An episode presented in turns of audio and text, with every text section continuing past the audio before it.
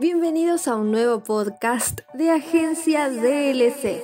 Hola, ¿qué tal? Bienvenidos todos. Bienvenido, buen día, ¿qué dicen? ¿Cómo les va? Buenas, buenas, buenas tardes, buenas tardes, bienvenidos señoras, señores, aquí estamos. Buen día, buen día, buen día, amigos, amigas de cada mañana, ¿qué cuentan? ¿Qué dicen? ¿Cómo les va? En este episodio te voy a contar sobre los 100 años de la radio. Desde que se hizo la primera transmisión fue invencible. Luego comenzó la competencia con la televisión su muerte se pronosticó varias veces y hoy puede recuperar oyentes renovando sus contenidos y utilizando los nuevos recursos digitales. En estos largos 100 años, la radio se convirtió en la compañera de mucha gente. Desde escuchar al mismo locutor todos los días a la misma hora, los radioteatros, pedir una canción o dejar un mensaje grabado para que lo escuche alguien que querés mucho. El 27 de agosto de 1920 comenzó esta gran historia. Los entonces estudiantes de medicina Enrique Susini, Luis Romero Carranza, César José Guerrico y Miguel Mujica fueron los que llevaron a cabo la primera transmisión en nuestro país. La primera transmisión radial en el mundo. ¿Qué fue lo primero que se escuchó en la radio argentina? la ópera Parsifal de Richard Wagner, desde el Teatro Coliseo de Buenos Aires. Como todo el desarrollo técnico se realizó con un equipo transmisor en el techo del edificio, estos cuatro estudiantes fueron bautizados como los locos de la azotea.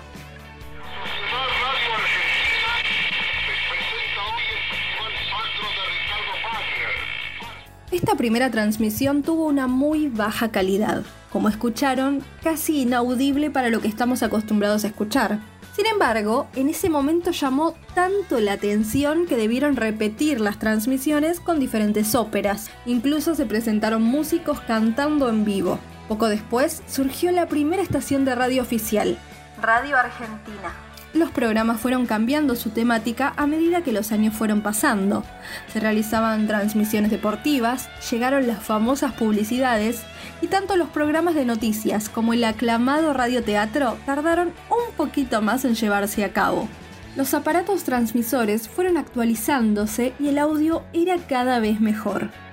La radio se convirtió en un integrante más de las familias de esa época. Era algo habitual reunirse alrededor del aparato para disfrutar de los programas favoritos. Se generó un lazo que hasta el día de hoy algunas personas lo siguen manteniendo.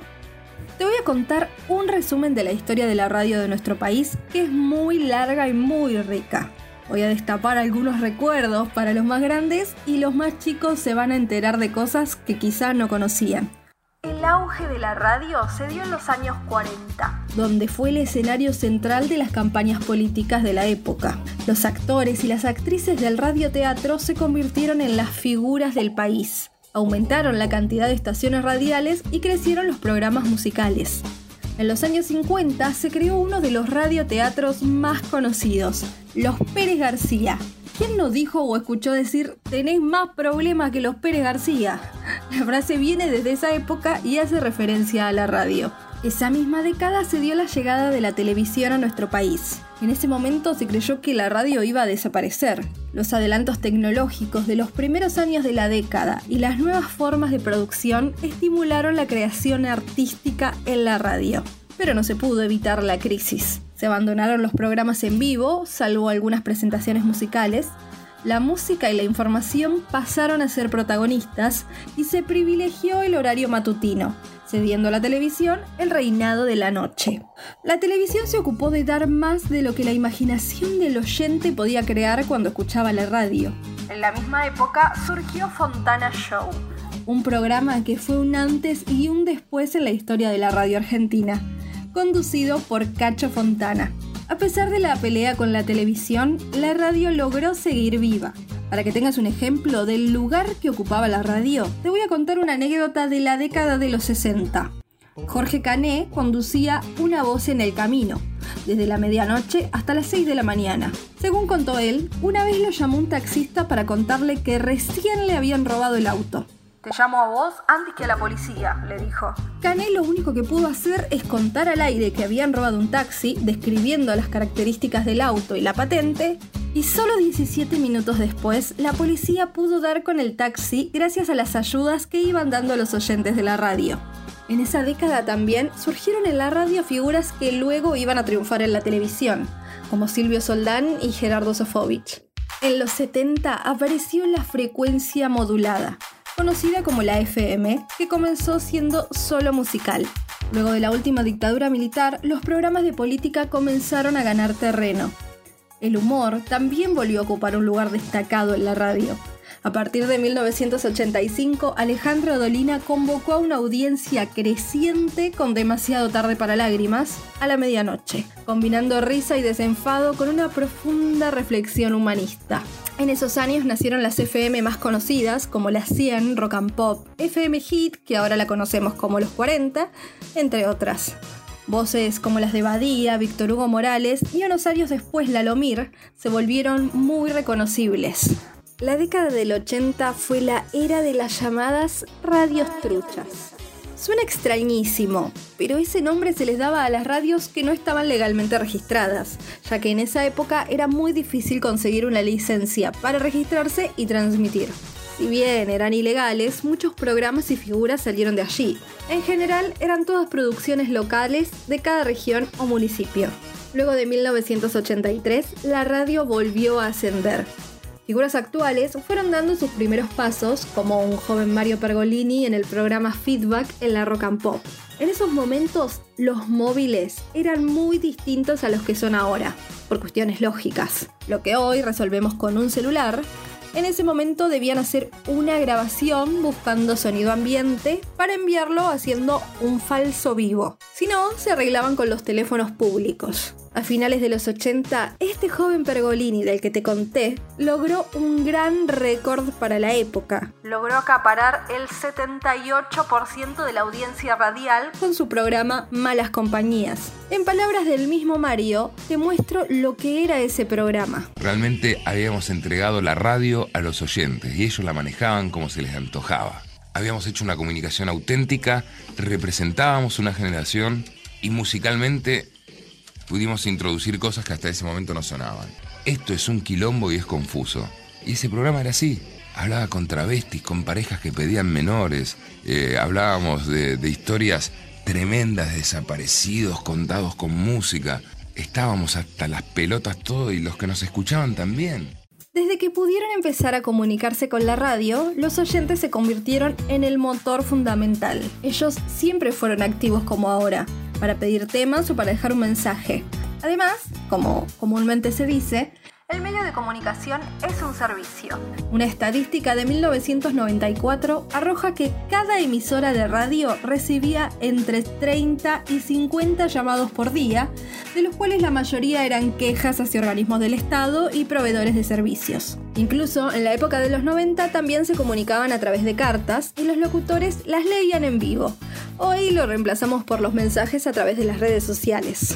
Para este momento de la historia ya existían los Walkman, o la posibilidad de escuchar la radio en los autos era más alcanzable. La radio se tuvo que adaptar ya que el oyente abusó del uso del zapping, entonces había que atraparlo para que se quede escuchando tu emisora. El boom de las artísticas, la música, los efectos y las aperturas grabadas.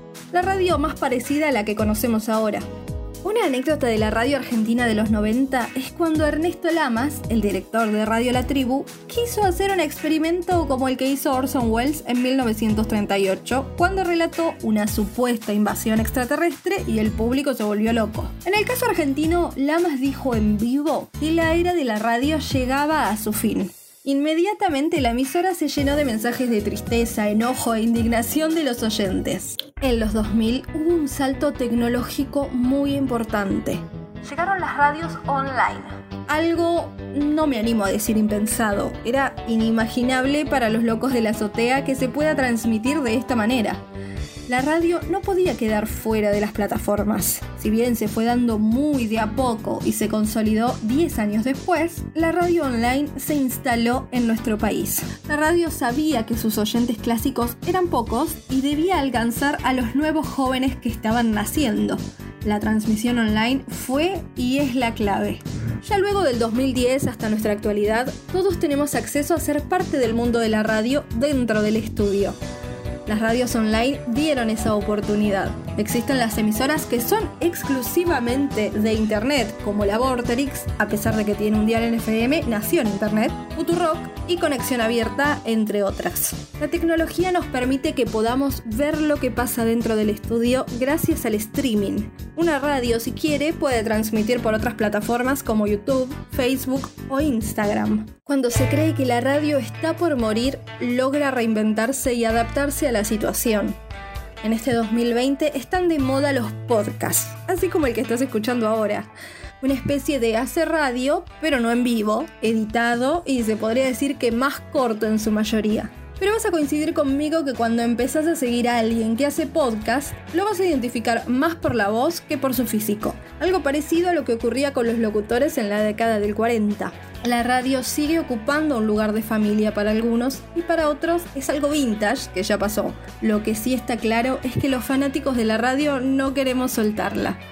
La podemos escuchar desde el celular, la computadora o el clásico aparato que para los más chicos, aunque no lo crean, todavía existe. A veces solemos escuchar a los nostálgicos que se siguen mandando mensajes a través de un programa, a los que generan un vínculo con su locutor de todos los días y ahora pueden conocerle la cara y hasta tener un contacto más estrecho, aunque sea virtual, a través de redes sociales. La radio es compañía, es sinónimo de música, de noticia.